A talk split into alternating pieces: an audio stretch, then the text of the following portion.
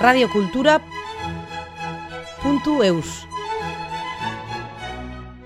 Chronique de Novatria, Laina, pirate de l'espace, voici le titre du nouveau roman de science-fiction d'Antion Paulus Bachurko. Dans cette troisième partie, Antion Paulus Bachurko nous dévoile les multiples difficultés qu'il a rencontrées lors de l'écriture de son premier roman et son lien avec l'Euskara.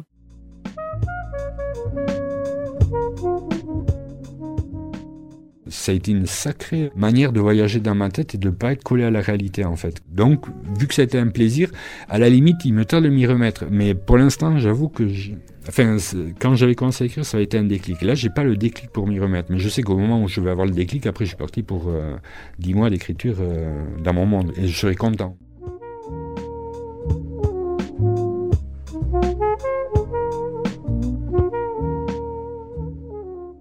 Et non, je suis Antion Basurko. On va m'interviewer parce que je viens d'écrire un livre, mais j'ai fait plein d'autres choses dans ma vie. En ce moment, euh, par exemple, je collabore à Mediabasque, je travaillais dans différentes assos comme Gatusign, euh, Infosaspi.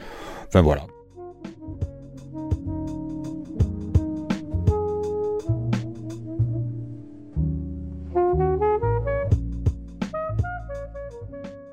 Déjà, je savais que j'écrirais la suite euh, pour moi-même, comme je m'étais dit en moi-même. De façon, même si c'est que pour moi, je m'en fous, mais j'écrirai la suite de l'histoire de l'Aina. Parce qu'en plus, le pire, c'est ça, c'est que je prends du plaisir à l'écrire. Enfin, c'est, ce serait une tâche ou quelque chose que je m'imposerais, je le ferais pas. Enfin, je l'aurais jamais fait. Mais c'est-à-dire que toute la période que j'ai passée à écrire, ça a vraiment été un grand plaisir de vivre euh, avec mes pirates. Enfin, j'étais vraiment dans cet univers. Et euh, ça a été une sacrée manière de voyager dans ma tête et de pas être collé à la réalité, en fait. Donc, vu que ça a été un plaisir, à la limite, il me tarde de m'y remettre. Mais pour l'instant, j'avoue que enfin, quand j'avais commencé à écrire, ça a été un déclic. Là, j'ai pas le déclic pour m'y remettre. Mais je sais qu'au moment où je vais avoir le déclic, après, je suis parti pour euh, dix 10 mois d'écriture euh, dans mon monde. Et je serai content. Mais pour l'instant, j'ai pas le déclic. Parce que justement, c'est ça.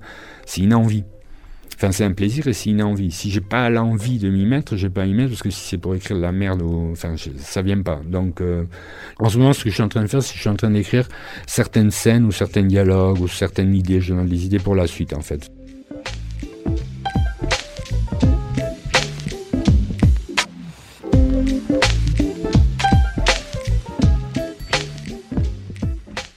Là, j'avoue qu'en ce moment, je suis plus dans ça. C'est-à-dire que je vais écrire un paragraphe, je vais écrire, qui sont absolument pas liés. D'ailleurs, ça peut être du fin, de la fin de l'histoire, du début, ça. Mais ce qui me vient en tête, je en ce moment, je suis plus dans une, dans une période de prendre des notes. Et comme je dis, je prends des notes, je décris des scènes, des personnages, j'écris quasiment des paragraphes ou des dialogues.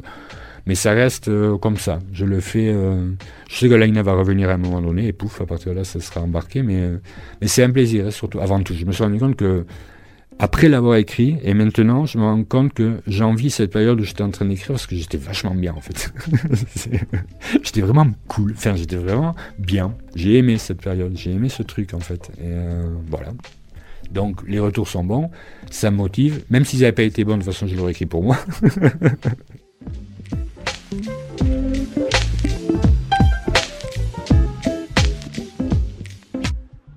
Mais en tout cas, c'est vrai que c'est motivant, puis c'est vachement ça fait plaisir. Surtout comme moi, quand on est aussi attaché à son origine, ça fait vachement plaisir si les gens aiment. Parce que finalement, pour moi, s'ils aiment, ça veut dire qu'ils aiment l'histoire de l'Aina. Donc c'est pas moi. Enfin, je ne l'ai pas écrit pour moi. Enfin, ça veut dire qu'ils aiment l'histoire de l'Aina. Donc ça veut dire que j'ai réussi quelque part l'Aina. Donc ça me fait plaisir pour elle. Enfin, c'est euh, pas pour moi, parce que dans le fond, comme je dis, moi je, je mourrai, elle, elle va survivre par contre. Ce qui me fait rire, c'est ça, c'est que peut-être, waouh, dans 100 ans, quelqu'un trouvera le livre et se dira, tiens, je vais lire l'histoire et il découvrira Laina, la pirate.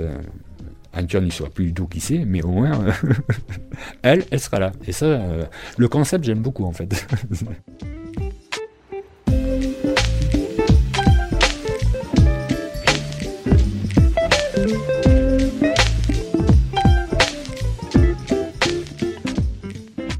Ça m'est arrivé de me lever à 4h du matin et de me mettre direct à écrire, mais pas parce que j'avais eu l'idée ou pendant mon sommeil ou pendant. Non, c'est parce que je passais tout mon temps à réfléchir à l'histoire.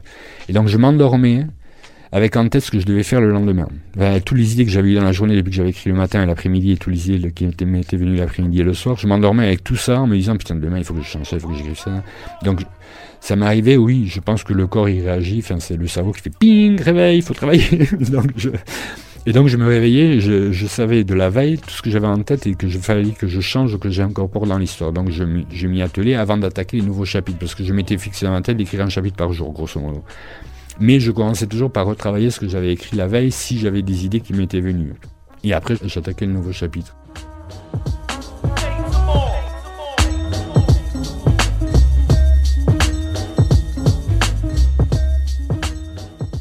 Donc, pas souvent, mais oui, ça m'arrivait une ou deux fois de me réveiller à 4h, 5h du matin, mais alors impossible de me rendormir parce que j'avais ça en tête et donc de me dire, bah, j'allume l'ordinateur, bah, j'écris. Enfin voilà, c'est comme ça parce que j'écris sur l'ordinateur. Donc, euh, et j'écrivais en suivant pour ne pas perdre euh, ce que j'avais. Mais quand je dis 24 heures sur 24, c'était vraiment ça. J'y étais constamment. Donc, je pouvais le soir mater un film ou une série, mais j'arrêtais la série parce qu'une idée me venait pour noter un truc. Surtout ne pas oublier pour le lendemain, parce que si je le note pas, je vais l'oublier. Ça, ça va me passer euh, dans l'histoire du film, ça va me passer. Donc, j'arrêtais je me faisais chier moi-même. Enfin, je m'en, enfin, je, m'en mettais moi-même dans le sens où j'arrêtais tout ce que je faisais, je pouvais l'arrêter à un moment donné, quelque chose, histoire de noter une idée, parce que j'ai regardé plein de films à cette époque-là ou de séries, mais sans les regarder parce que j'étais dans mon histoire. Alors, je regardais un film sans le regarder vraiment, en, en imaginant mes trucs et en me disant, oh putain, j'arrête le, film là qui m'intéresse pas de finalement dans le fond pour noter mon truc.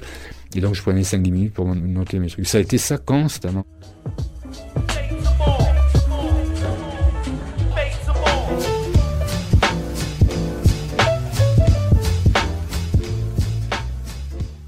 Voulais pas lire pendant que j'écrivais parce que je voulais pas que d'autres livres m'influencent ou d'autres écrivains m'influencent dans ce que j'écrivais.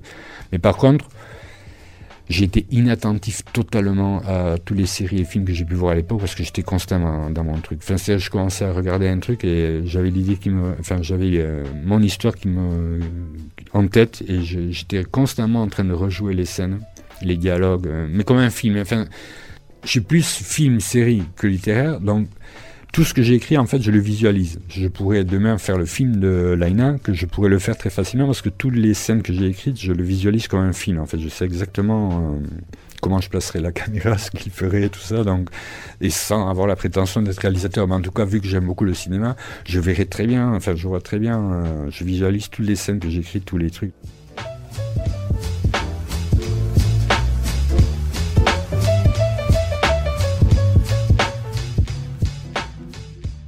Je me rejouais toutes les scènes, mais constamment dans ma tête, en me disant, euh, ouais, mais si elle fait ça, ou si lui fait ça comme ça, ou si elle dit ça, il faut, ah, que je rajoute. donc ça s'améliorait parce que je rejouais constamment les scènes.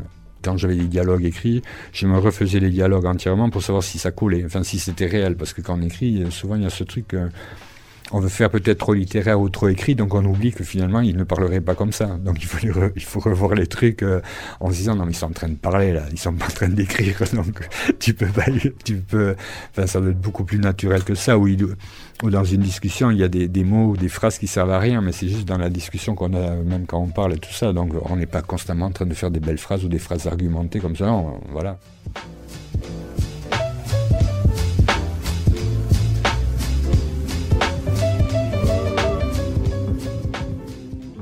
Tout ça me revenait. Et quand j'écrivais des scènes, c'était pareil, à savoir si les scènes que j'écrivais, c'était logique, ou c'était bien recadré dans l'environnement, ou...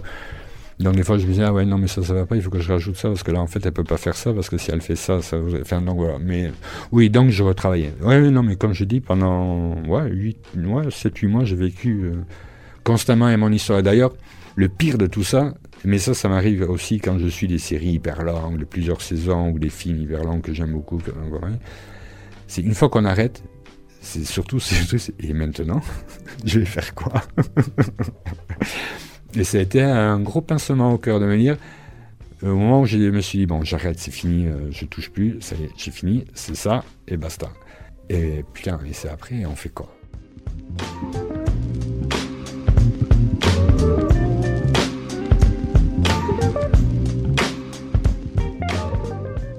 Ça m'est arrivé la même chose. Quand j'ai lu certains trucs ou des films ou des séries, c'est une fois que ça se termine, on a tellement pris l'habitude de vivre avec l'histoire et les personnages comme ils, c'est eh, on fait quoi? Et donc j'ai eu, j'ai plus eu une petite descente comme ça, un peu de déprime, enfin pas déprime grave, mais petite descente, un peu de déprime en me disant. Waouh, et maintenant? Waouh Bon, je fais quoi sans Leïna, sans, les pirates Enfin voilà, il faut que j'arrive, il faut que je passe à autre chose. Euh, il y a la vie, tout ça.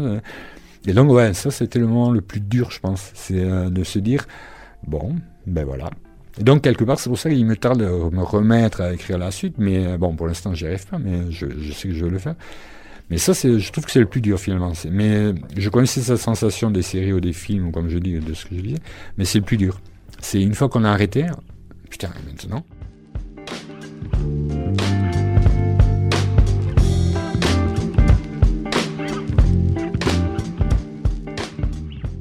Le choix de la langue. Alors, c'était facile. Ma langue maternelle, je vais pas me mentir, même si je suis Caldoun, mais c'est le français.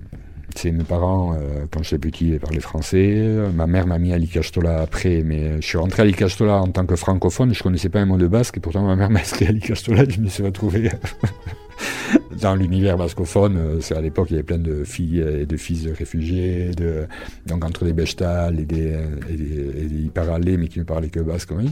Donc je me rappelle même pas en plus de comment j'ai pu apprendre le basque, enfin et, rentrer dans ce milieu-là, mais euh, parce que je devais avoir 6-7 ans comme ça. Donc, euh, mais en tout cas ça s'est fait. Je, je suis bascophone.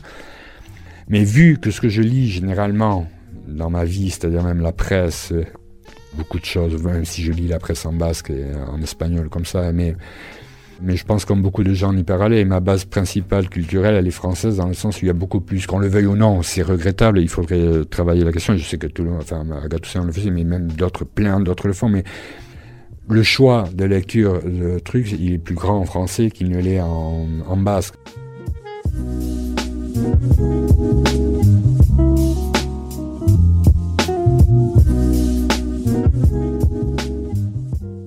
D'une part de ma culture, euh, je suis beaucoup plus francophone dans le travail comme ça que bascophone. Et donc, je me suis posé la question, de savoir si je l'écrivais en basque ou en français, mais je sais honnêtement et en étant honnête que je suis beaucoup plus, capable d'écrire mieux en français que je ne l'écrirai en basque.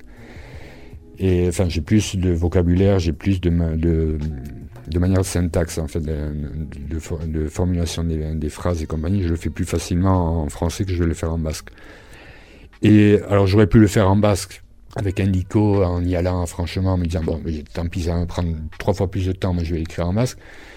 Mais je sais que je l'aurais pas écrit pareil et ça m'aurait pris plus de temps de dico et donc je serais peut-être tombé plus dans un truc littéraire que je voulais pas. Je voulais que ça soit fluide et naturel.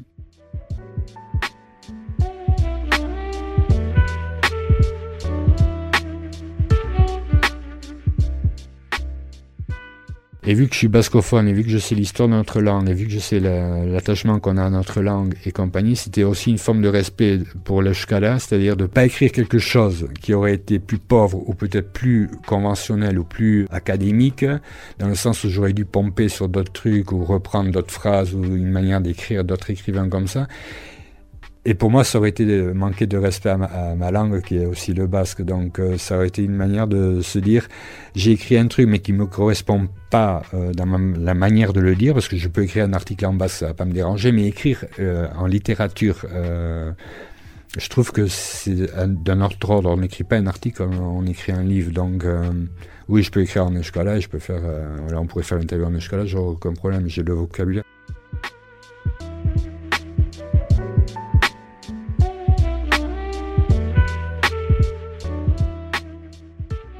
Je dois avouer que je ne lis pas de littérature basque. Voilà, c'est tout simple. Donc j'ai pas cette facilité de formulation de phrases et d'écriture de phrases. Donc par un respect pour pour je j'ai pas voulu le faire en basque, même si je pense et parce que certains pourraient me critiquer là-dessus, mais comme je dis, ouais, mais ça aurait été aussi peut-être plus facile, parce que si je l'avais écrit en Eshkala, c'est clair que ça serait euh, peut-être édité plus facilement par une maison d'édition, et ça aurait été lu par beaucoup plus de gens, et ça aurait été reconnu dans la presse avec interview et compagnie par beaucoup plus de médias. Donc c'était pas forcément par facilité euh, d'édition, parce que si je l'avais fait en école que ce soit de la science-fiction, j'aurais sûrement été édité, parce qu'il y a tellement peu de littérature à masque. Donc j'ai peut-être pris aussi une manière pour moi facile d'écrire en français parce que c'est plus facile, mais peut-être que pour l'édition, par contre, j'ai pas choisi le chemin le plus court parce que si je l'avais fait en là peut-être que tout de suite on m'aurait dit ah ouais quoi la science-fiction en bas, ah c'est bien, donc voilà.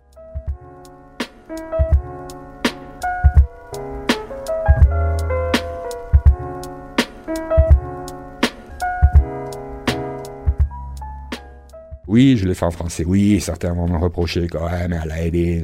Oui, oui, oui, mais bon, mais voilà, enfin, si j'ai plus de facilité, je vais pas me mentir à moi-même. Enfin, c'est comme ça. Il y en a plein aussi qui font comme si c'était gros bascophone, et puis finalement, ils regardent que les télévisions françaises, ils vont lire que la presse française. Puis...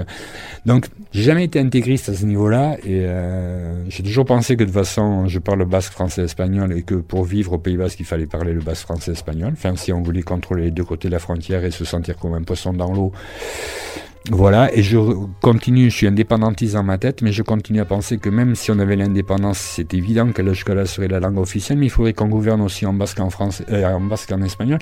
Mais pour l'autre partie de la population qui ne parlerait pas dans l'immédiat de l'indépendance tout de suite, mais il faudrait quand même qu'on soit trilingue pendant une bonne partie d'années pour intégrer tous les gens, euh, qui soient français, espagnols ou d'autres nationalités, dans notre pays.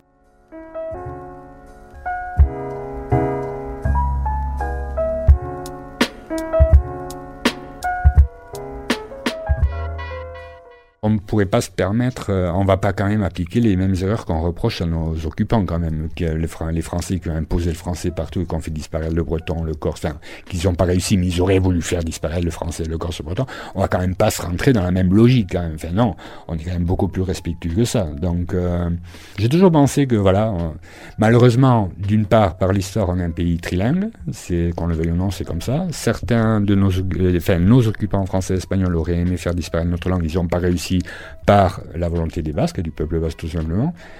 Mais est-ce que nous, on doit rentrer dans ce schéma-là de déprécier le français ou l'espagnol euh, et que les gens qui parlent français ou espagnol, et finalement ne pas penser à eux? Non, pour moi, non, ce serait une erreur. on doit se montrer beaucoup plus intelligent et beaucoup plus ouvert.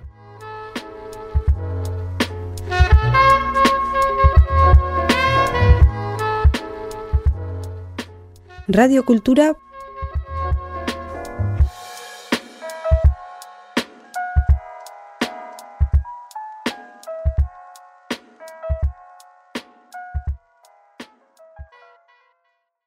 judeus